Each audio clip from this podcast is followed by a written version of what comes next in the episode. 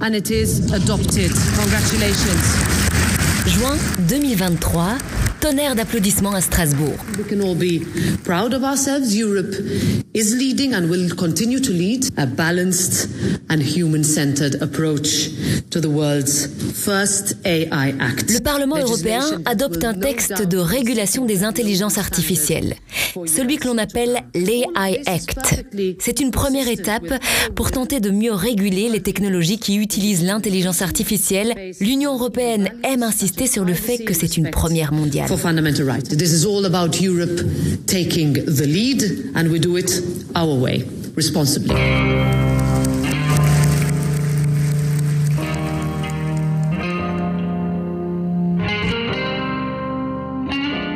Mais qu'est-ce qu'il dit dans les détails l'AI Act? Est-ce que ça nous protège vraiment, par exemple, de l'usage de la reconnaissance faciale dans l'espace public? L'Union européenne est-elle la seule à disposer de leviers pour faire bouclier face à ces technologies biométriques? Vous saviez, vous, qu'en Suisse, des villes se levaient contre la reconnaissance faciale? Et si c'était possible ici, à Bruxelles et dans d'autres grandes villes? C'est ce que l'on va démêler dans ce troisième épisode. Vous écoutez De quel droit on se chauffe, le podcast de la Ligue des droits humains?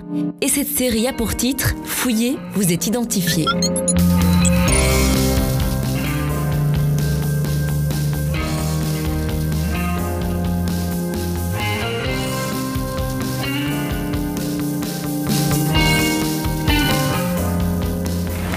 Tous les escalators, à chaque fois, il y a des caméras qui fixent précisément le visage des personnes qui montent et qui peuvent difficilement, d'une part, les voir et d'autre part, éviter le, fait d'être filmés. Ça pose beaucoup de questions parce que ces logiciels, en particulier ceux qui sont utilisés à, à Bruxelles, c'est beaucoup Briefcam qui euh, est capable par exemple de distinguer un homme d'une femme. Et aussi, en fait, ce logiciel permet d'inclure de la reconnaissance faciale. La reconnaissance faciale a des fins vraiment d'identification, c'est-à-dire qu'il serait une base de données massive qui répertorierait toute la population. C'est vraiment pour nous la fin totale de l'anonymat dans l'espace public.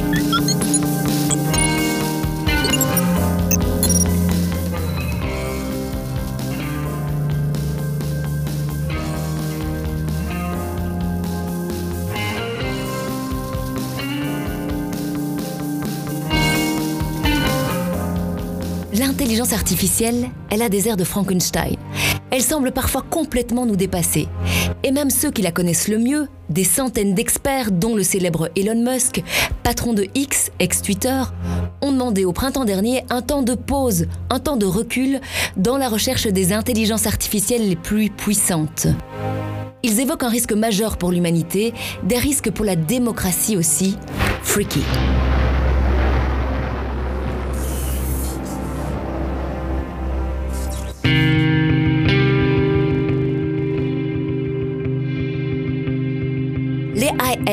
Était dans les tuyaux depuis un bon moment quand cet appel est tombé. Et en juin 2023, donc, ce texte a été voté par le Parlement européen. Good morning from Strasbourg. Thierry Breton, commissaire européen au commerce extérieur. We are working together to make Europe a world leader in trustworthy AI, protecting fundamental rights. Ce texte régule donc le développement et l'usage de ces technologies d'intelligence artificielle. Il tente de faire la balance entre le soutien à l'innovation et la protection des droits humains. Mais dans le détail, ça donne quoi Et donc le but, c'est de faire en sorte qu'il y ait un cadre qui permette de mettre un certain nombre de conditions ou d'interdire même ces systèmes d'intelligence artificielle. C'est Franck Dumortier, chercheur au Cyber and Data Security Lab de la VUB. Il mène des recherches en droit de l'informatique, principalement en vie privée et cybercriminalité. La, la technologie, l'intelligence artificielle n'est pas récente, mais elle connaît un, un grand boom pour l'instant. Alors d'abord, c'est quoi l'intelligence artificielle? Ce sont des, des systèmes informatiques qui sont dotés de certains niveaux d'autonomie, c'est-à-dire sans intervention humaine, et qui permettent de, de, générer des recommandations, des décisions, ce genre de choses, et donc qui impactent l'environnement, que ce soit physique ou virtuel. Et donc un filtre anti-spam, c'est un système d'intelligence artificielle, jusqu'à la reconnaissance faciale, en passant par les chatbots. Ces robots avec lesquels vous pouvez avoir une conversation. Et les choses qui sont connues comme ChatGPT, c'est aussi un système d'intelligence artificielle. Il a fallu donc reprendre tous les systèmes d'intelligence artificielle qui existent, et les classer en catégories. Preuve que tout ça évolue vite, il y avait quatre catégories au départ.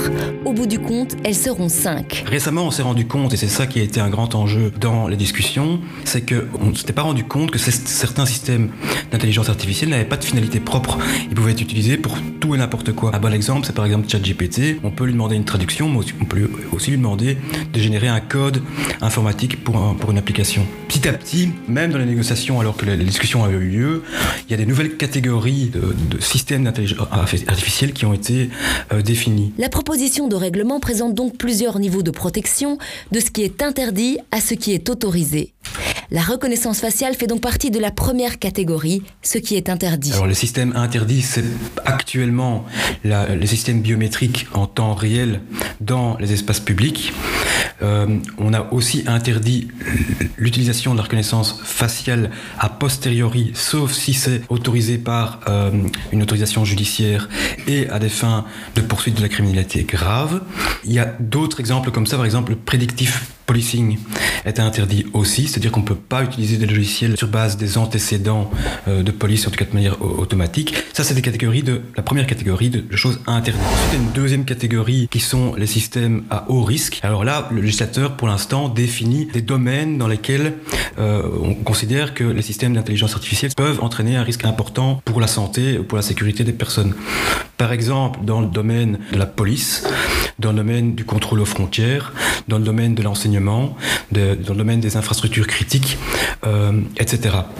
Et donc, pour ce genre de système-là, on impose des conditions comme par exemple le fait d'analyser les risques pour les droits fondamentaux et donc de générer une analyse d'impact sur les droits fondamentaux. C'est un peu comparable à ce, qui se passe sous le, RGPD. On fait une analyse d'impact quand il y a un risque élevé pour les données à caractère personnel. Ici, c'est plus ou moins le même processus, mais par rapport aux risques sur les, droits humains que ces technologies peuvent euh, générer. Là, c'est la troisième. En dessous de cette catégorie haut risque, on a ce que je racontais avant, les, une nouvelle catégorie qui émerge. Ce sont les, les systèmes euh, d'intelligence artificielle qui n'ont pas de finalité propre, les, General Purpose AI. Et dans cette catégorie, on trouve aussi les, les, intelligences euh, artificielles génératives comme ChatGPT, comme euh, Midjourney, etc., qui sont des systèmes qui permettent de générer soit des images, du texte, et pour lesquels la finalité de, base n'est pas définie à proprement parler.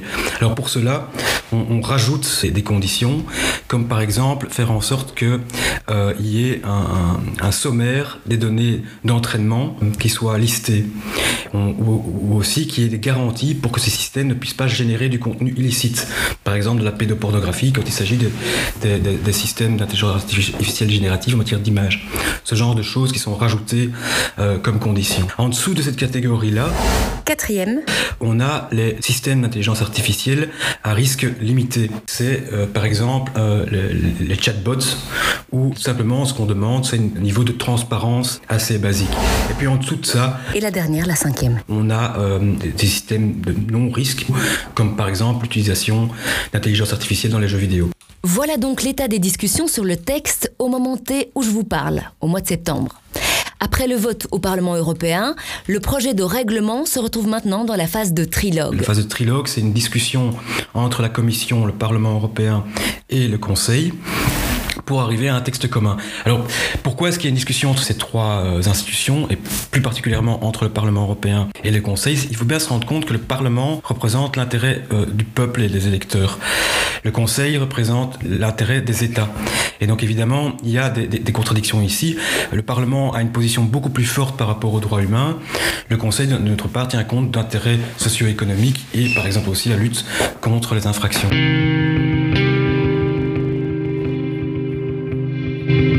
Sans doute s'attendre à des tensions importantes entre ces différentes institutions.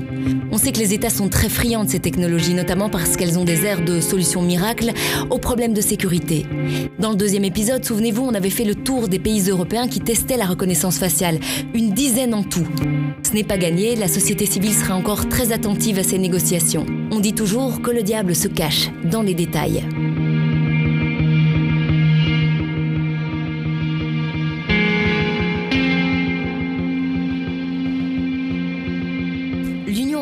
Travaille donc à construire un cadre pour permettre l'innovation de ces technologies, mais aussi pour protéger les citoyens, les citoyennes.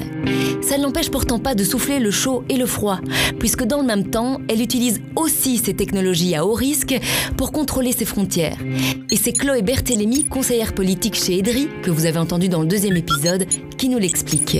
Les frontières sont même les territoires premiers où on voit le déploiement de la reconnaissance faciale se faire.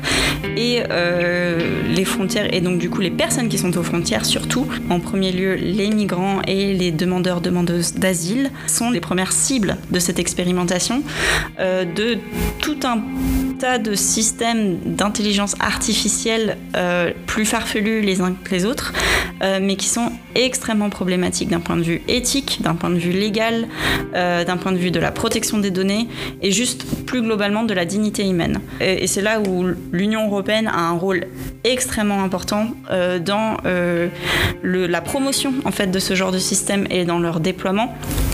Euh, notamment à travers ces fonds, ces fonds de recherche, ces fonds de mise en place, c'est-à-dire euh, par exemple le, fonds pour la sécurité intérieure euh, qui équipe les polices nationales et les polices aux frontières avec les, les, dernières technologies flambant neuves, mais aussi par ces politiques, la mise en place de larges bases de données pour pouvoir ficher toute personne étrangère, donc qui vient dans l'espace Schengen et qui vient dans l'Union européenne, dans des énormes bases de données qui ensuite peuvent être utilisées par les autorités compétentes au niveau des frontières et qui font en fait du contrôle migratoire pour pouvoir les tra traquer ces, les migrants et surtout si ils doivent faire l'objet d'une procédure de déportation, de retour au pays. Euh, parce que c'est l'une des priorités politiques premières de l'Union européenne dans le cadre migratoire de renvoyer les gens autant que possible chez eux, si possible, euh, dans le cadre de euh, la loi internationale. Les hotspots, ces grands camps d'arrivée des personnes migrantes en Grèce et en Italie, sont aussi devenus des laboratoires à ciel ouvert pour ces nouvelles technologies. Une réforme du règlement Eurodac, du nom de cette base de données qui concerne les demandeurs d'asile, est en chantier. Il est question d'élargir l'ensemble des données récoltées aux frontières. En plus des empreintes digitales, l'Union européenne voudrait aussi récolter les images faciales à partir de 6 ans et plus 14 ans, comme c'est le cas aujourd'hui. C'est en train d'être euh, discuté. Le Conseil, donc qui, est, qui, sont les États membres réunis en Conseil, et le Parlement européen sont en négociation actuellement sur la réforme Eurodac. Donc Eurodac, c'est le nom de la base de données qui répertorie tous les demandeurs et demandeuses d'asile, euh, ainsi que toutes les personnes qui ont été appréhendées euh, traversant une frontière de manière irrégulière, les frontières extérieures. Là, il y a un, une énorme réforme qui est en train de se négocier pour augmenter euh, le champ d'application de cette base à plus de personnes, plus de données, et notamment, alors qu'auparavant on avait juste les empreintes digitales, maintenant on va aussi avoir les images faciales et donc l'utilisation d'un système de reconnaissance faciale pour pouvoir mieux traquer les migrants. Parce que l'un des objectifs de Rodac, c'était d'appliquer les règles Dublin, c'est-à-dire éviter les mouvements secondaires entre plusieurs États membres. Et malheureusement, euh, des personnes se sentaient obligées de euh, se détériorer les mains pour éviter la reconnaissance par empreinte digitale et donc se faire renvoyer par exemple en Grèce ou en Italie où vous avez été d'abord inséré dans euh, la base de données, oui, par le premier pays rentré, euh, parce que bah, leur souhait c'était de rester peut-être en Allemagne, en Belgique, à Bruxelles, euh, et ils n'avaient pas du tout envie de se faire renvoyer en Grèce. Mais le fait qu'ils en étaient arrivés à essayer d'éviter l'application de la base de données et de, de l'application de ces règles fait que les législateurs ont vu la nécessité du coup de prendre les images faciales en plus des empreintes digitales afin que ces personnes ne puissent plus échapper au système de reconnaissance par euh, le biais de la détérioration euh, de leurs empreintes.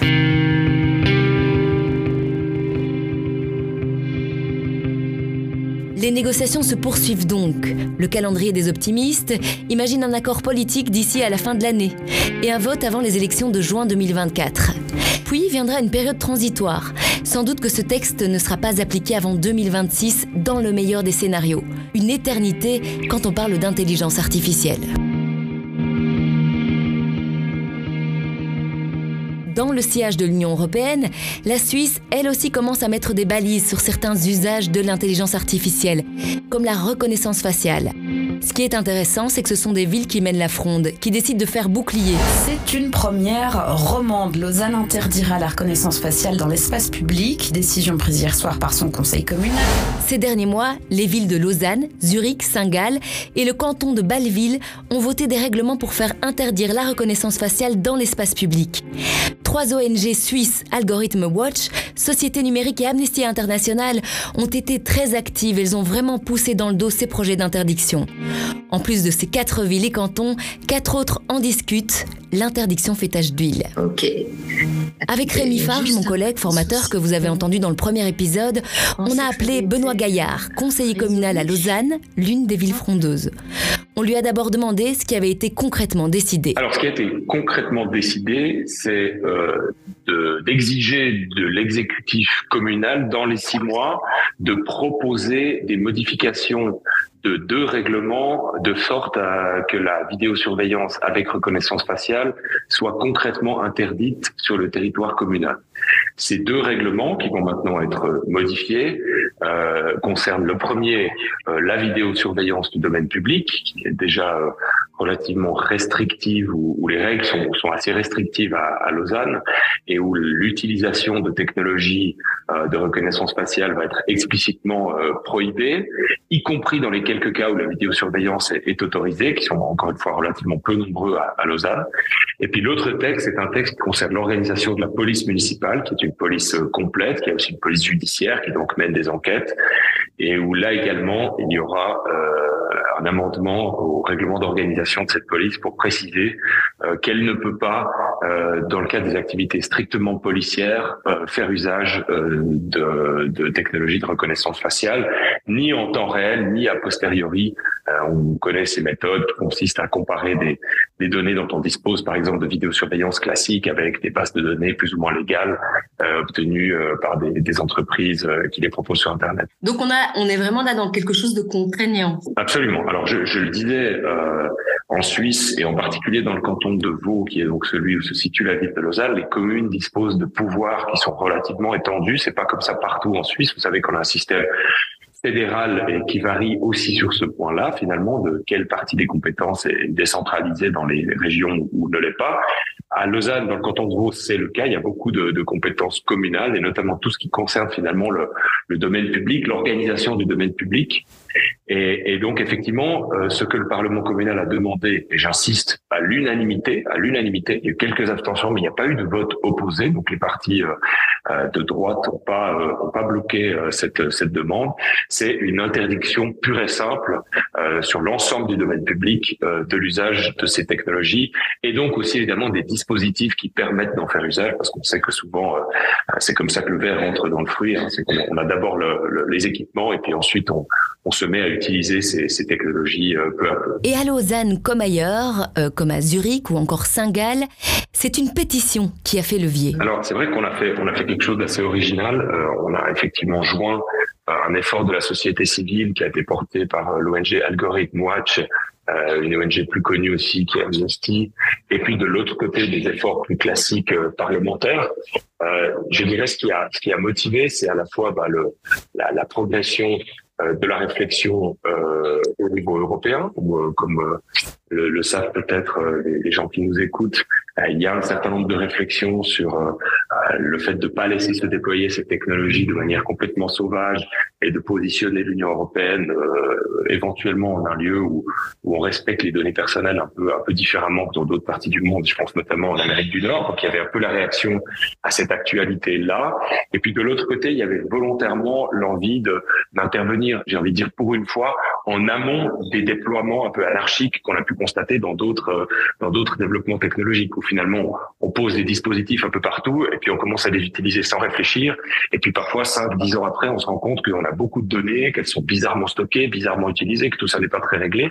Donc il y avait volontairement, disons, l'idée de d'entamer le débat avant même qu'il y ait le premier stade, la première entreprise de transport ou le premier, la première ville qui finalement, comme ça a pu se voir en France par exemple à Nice, qui annonce des tests de reconnaissance faciale grandeur nature. A voulu finalement anticiper, préempter un petit peu le débat pour qu'il se fasse pour une fois dans l'autre sens et qu'on commence par s'interroger fondamentalement sur la technologie, ses dangers, ses opportunités peut-être, euh, et puis le cadre dans lequel elle doit se déployer, et, et, et avant finalement d'autoriser éventuellement certains usages, d'en interdire d'autres et d'encadrer d'encadrer le tout. Euh, on a volontairement voulu quelque part euh, faire les choses à l'envers et commencer pour une fois par réfléchir. Euh, cette campagne a été lancée il y a maintenant deux ans. Euh, le traitement parlementaire évidemment prend toujours un tout petit peu de temps, ce qui est aussi bien. C'est la démocratie. Il y a du travail de commission, il y a du travail technique, etc.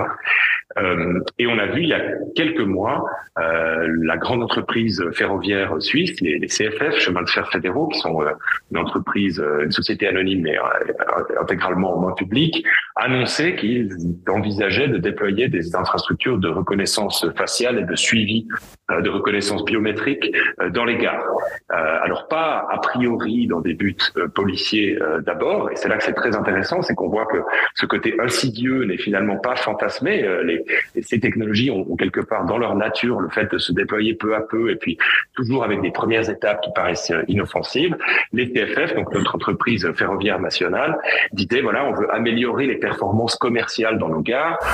Il y a deux jours, les CFF prévoient d'équiper les grandes gares de nouveaux moyens de surveillance vidéo pour mieux tracer les déplacements et comportements des voyageurs.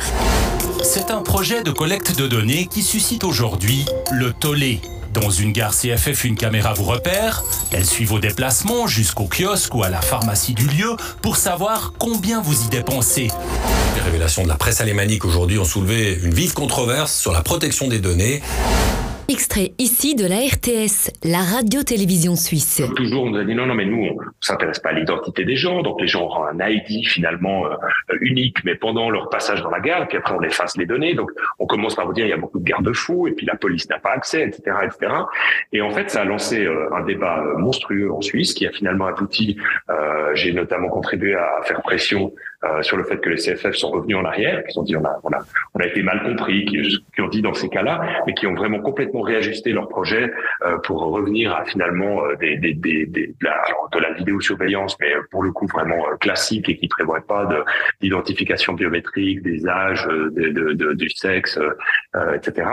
Et donc il s'est passé exactement ce qu'on craignait, mais on a pu l'empêcher. Donc j'ai envie de dire notre campagne a été quelque part confirmée dans son approche. Au moment où on l'a lancé, il y a des gens qui nous ont dit que le problème n'existe pas vraiment. Donc, vous combattez préventivement une sorte de moulin à vent euh, euh, de, de, la reconnaissance faciale. Et deux ans plus tard, on a cette grande entreprise euh, qui transporte des millions de personnes chaque jour en Suisse, euh, qui voulait déployer finalement de la reconnaissance biométrique euh, dans les gares et qui a dû revenir en arrière. Et je peux imaginer que si on n'avait pas lancé cette campagne je dirais, suffisamment en amont, avec tout le travail de sensibilisation, d'amener le thème dans l'espace public, etc., euh, on n'aurait probablement pas réussi à faire cette, cette campagne de pression euh, sur les CFF qui les a finalement amenés à, à revenir sur leur projet. Donc pour moi, c'est un, un bel exemple du fait que euh, sur ces questions technologiques, ça vaut la peine euh, d'essayer maintenant de lancer les débats dans des termes généraux avant que les problèmes se posent, avant que les abus commencent. Et euh, j'espère que ça montrera la voie aussi pour d'autres.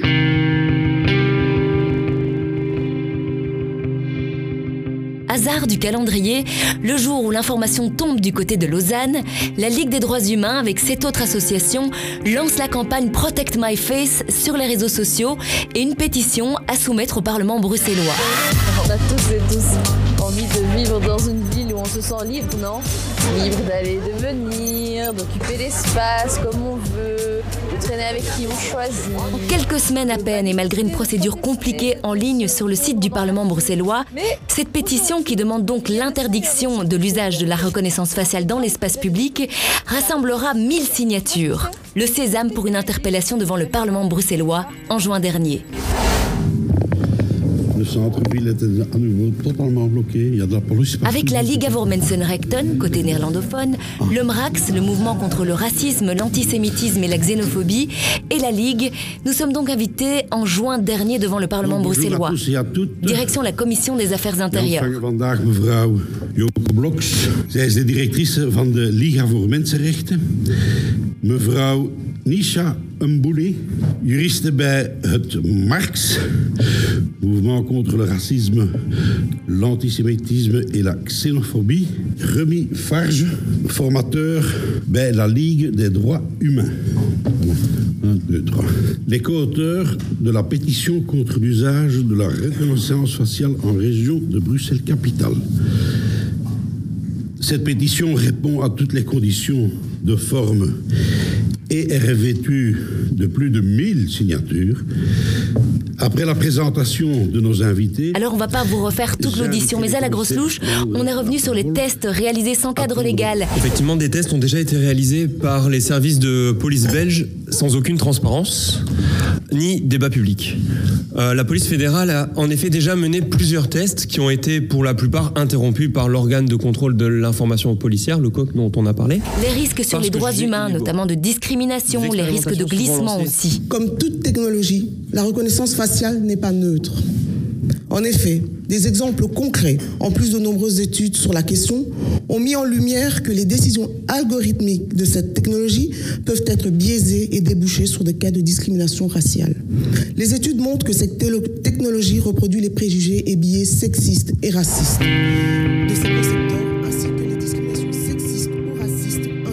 Je sais ce que vous allez me dire. À quoi bon s'adresser au Parlement bruxellois puisque c'est l'échelon fédéral qui a la clé, qui pourrait légiférer? C'est vrai. Et nous espérons aussi sensibiliser le fédéral à ces questions. En attendant, Bruxelles dispose elle aussi de leviers, parce que c'est elle qui est à la manœuvre, en ce qui concerne notamment le déploiement des caméras de surveillance. Et via son organisme Safe Brussels, elle coordonne aussi les politiques de sécurité. Les parlementaires étaient à l'écoute, mais les positions faisaient parfois le grand écart selon les partis.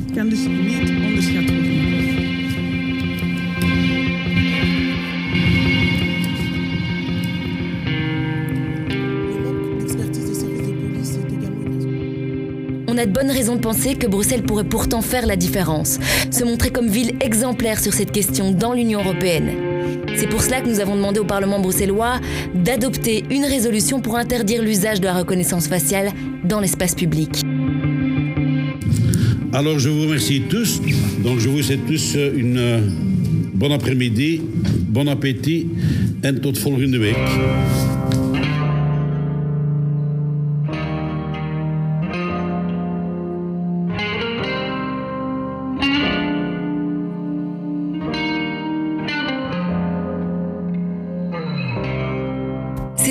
Troisième et dernier épisode de cette nouvelle série.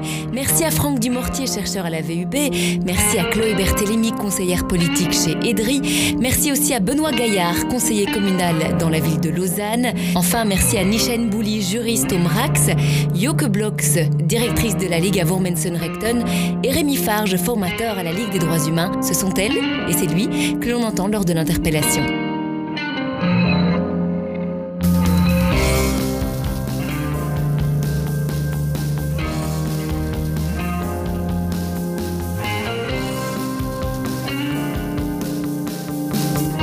Puis comme on adore dire merci, on dit aussi merci aux autres associations qui mènent avec nous cette campagne. Le collectif Mémoire coloniale et lutte contre les discriminations, le CIRE, Technopolis, Tactique, Genre pluriel. Vous retrouverez aussi plus d'informations sur le site protectmyface.be.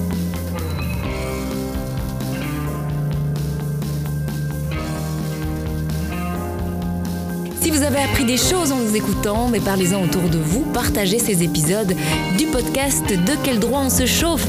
À bientôt!